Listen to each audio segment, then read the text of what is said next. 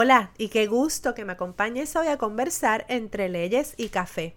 Soy la licenciada Melissa Pellicier Ortiz y una vez por semana te contaré sobre una gran variedad de temas legales de forma relajada y sencilla. Esto con la idea de brindarte información valiosa para tu diario vivir. Este podcast es la excusa perfecta para hablar de leyes en asuntos que me apasionan, que estoy segura que también vas a disfrutar. Todo esto partiendo de mi experiencia como puertorriqueña, madre, trabajadora, empresaria y recientemente convertida al mercadeo digital, lo cual me reta como jamás imaginé y también me encanta.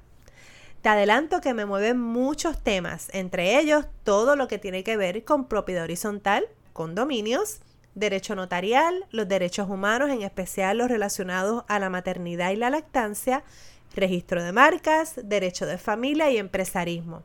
¿Qué, qué mezcla? Pues precisamente eso es lo que más me gusta de la carrera de derecho. Así que como en Puerto Rico tomamos café a cualquier hora, no importa la hora en que escuches este episodio, te invito a conversar entre leyes y café.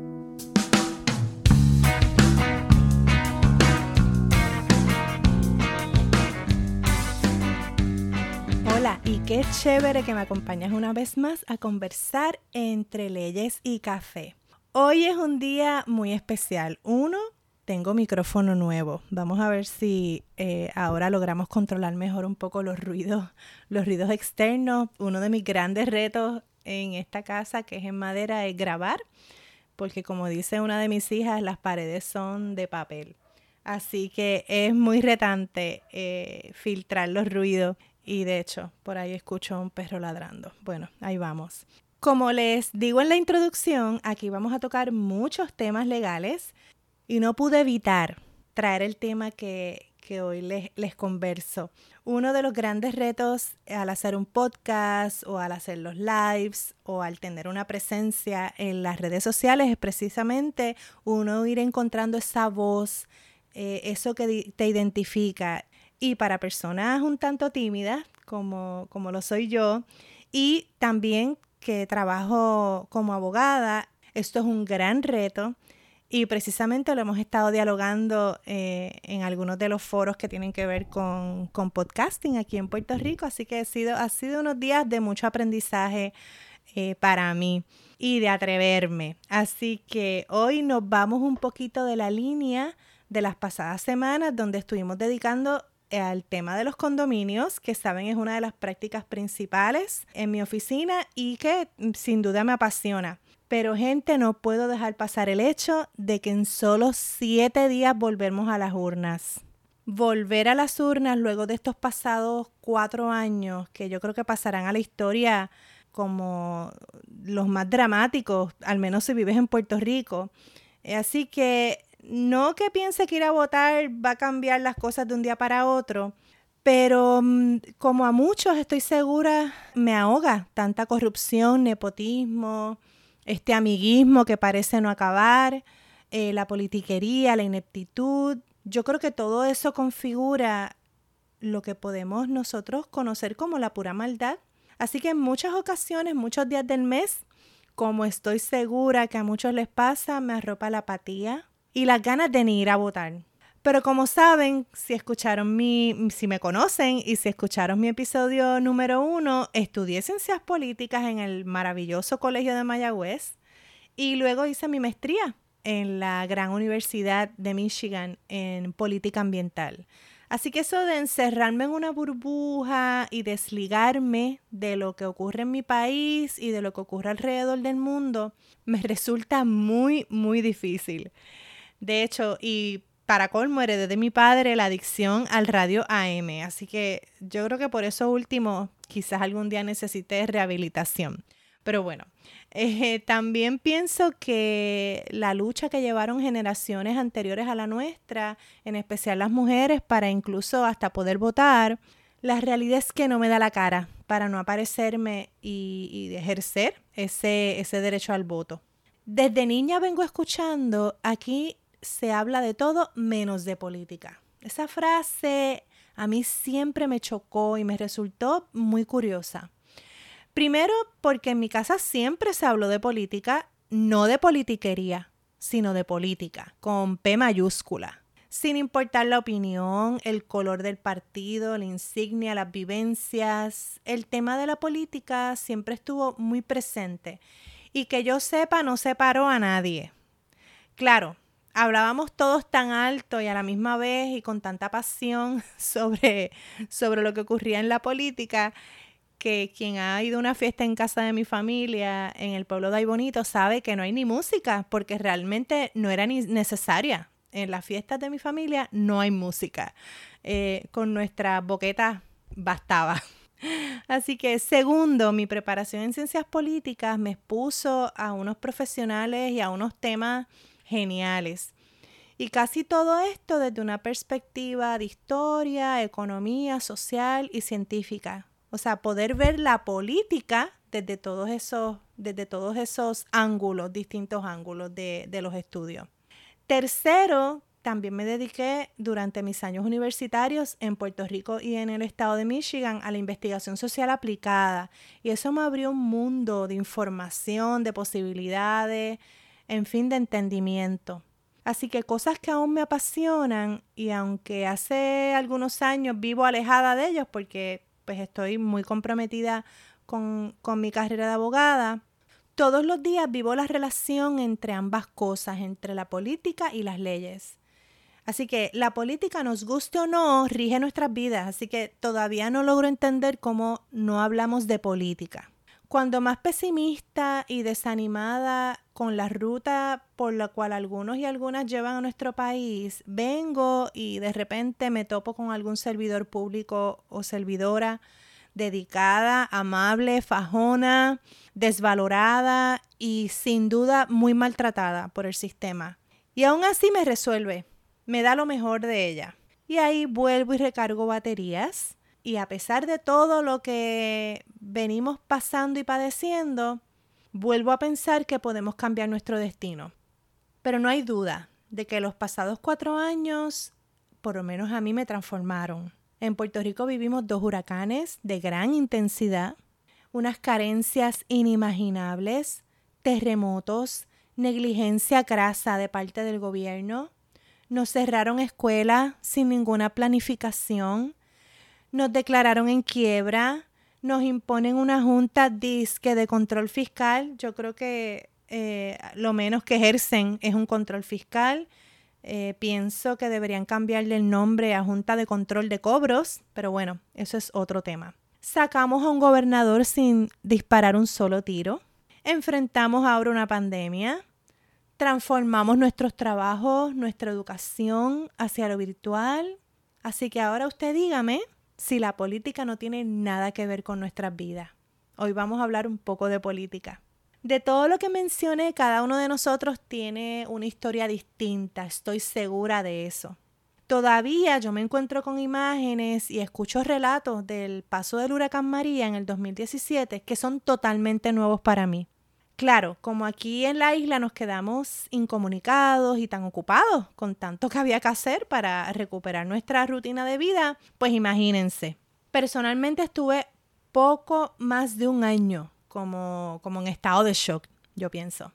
Atendiendo a mi familia, ayudando a clientes, asistiendo a brigadas legales, bregando con los asuntos de FEMA, atendiendo los temas de los seguros par de nosotros montamos unos grupos de apoyo en las salas de espera de estas aseguradoras, porque nos veíamos todas las mañanas las mismas personas. Casi nos convertimos en familia.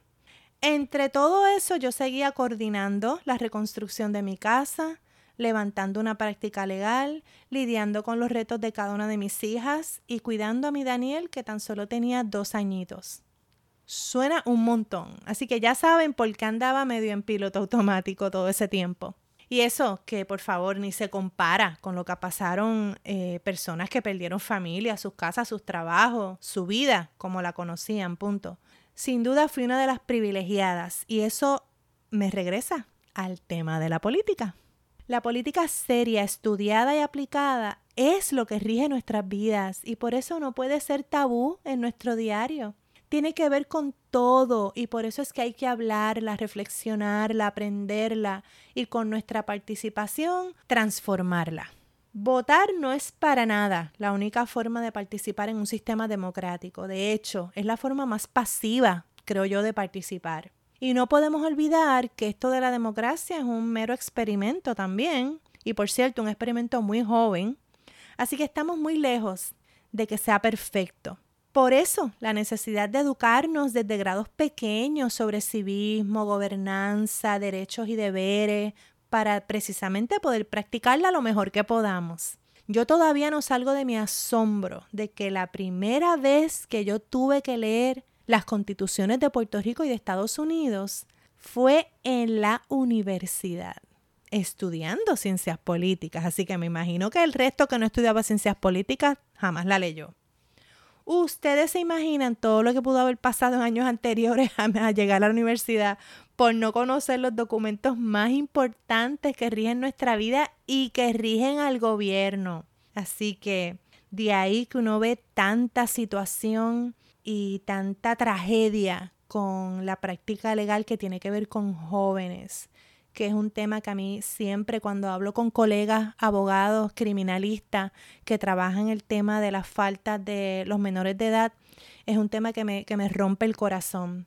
Este tema de los salarios que ha salido a relucir en días recientes en nuestro Puerto Rico.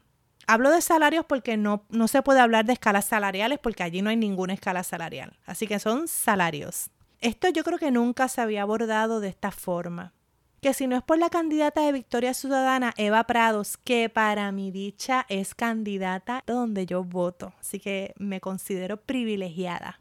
Si no es por ella, ni nos enteramos. No es lo mismo sospecharlo que verlo en blanco y negro. Luego de ver esto, yo, ahí es que yo me pregunto, ¿cómo es que nuestro país funciona en algo?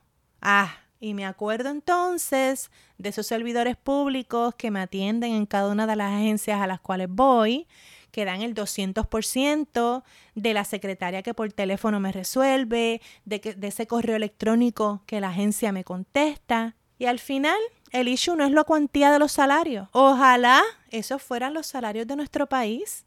El problema es que los paguen a personas sin mérito, sin disposición y sin el interés. Y sí con el descaro de sobra para aceptar puestos sin tener ni idea de cómo van a hacerlo. La corrupción es de ambas partes, del que ofrece y del que acepta. Y eso se suma a que nos venden un país de que está en quiebra. Pues imagínense. Quien ha estado en la corte de quiebras como peticionario, peticionaria, como acreedor, como parte de interés, como sea, sabe que el que acude allí tiene un deber de fiducia y de ir con las manos limpias para disfrutar de las protecciones que estos procesos proveen. Yo me pregunto, de ahora en adelante en este proceso, en la Corte de Quiebras, en el Tribunal Federal, ¿qué manos limpias va a poder enseñar nuestro gobierno? Todo esto nos abruma, nos angustia, nos deprime y honestamente no es para menos. No les miento, mi nivel de esperanza varía con extrema frecuencia. Pero hoy me ilusiona que pronto iremos a votar. Porque no puedo dejar de ir a votar. Será difícil, será largo, será cansón por todos los protocolos del COVID pero hay que seguir. Seguir es la única opción porque la alternativa es demasiado oscura. Mi esperanza está en los jóvenes de Puerto Rico y lo saben los que están en el chat de mi familia que estoy segura que a estas alturas se sienten ya perseguidos y perseguidas por mí. En los jóvenes que aún no se contaminan, que no se desaniman y que creen que un Puerto Rico paradisíaco es posible. Y de hecho, luego de ver estos salarios y esquemas, el que diga que aquí no hay dinero, yo no sé en qué mundo vive, honestamente tanto dinero en manos de gente sin escrúpulos, sin la preparación y sin el amor a nuestro archipiélago. Ese es el verdadero problema. ¿Cómo resolverlo? Pues miren, no sé, porque de hecho no es un problema exclusivo de Puerto Rico, pero de que podemos empezar por el voto, de eso no hay duda. Edúcate, lee, conversa, habla de política sin hablar de politiquería y luego ve a votar. En otros tiempos me hubiera disculpado por un episodio dedicado a la política con P mayúscula y al desahogo de lo que nos pasa en este país. Pero luego de estos cuatro años y de toda esta búsqueda de mi voz y de mi opinión y de mi ser, no cabe una disculpa. Hay que hablar de política, de la buena, de la de la verdad, en nuestras casas, en nuestros espacios de trabajo, en nuestras comunidades, en el aula, porque se nos va la vida, gente. Tanto cuidado y cautela en no hablar de política, ¿a dónde nos ha llevado? Miren, pues nos ha llevado al silencio, que al final es cómplice, y entonces a condenar y ver con malos ojos a quienes sí alzan la voz. Tenemos que empezar a mirarnos por dentro, a mirar a esa misma y a ese mismo y preguntarnos tantas cosas para luego ir a buscar las respuestas. Así que, ¿cuál es el llamado de acción de este episodio? No es que me sigas en las redes, no es que vayas a mi página, no es que me des cinco estrellas, es que salgas a votar. Con calor, con cansancio, con malos ratos, con la mascarilla, sal a votar. Sal a votar con esperanza, con ganas de renovar y con ganas de cambio. Nosotros merecemos un país mejor, así que sal a votar.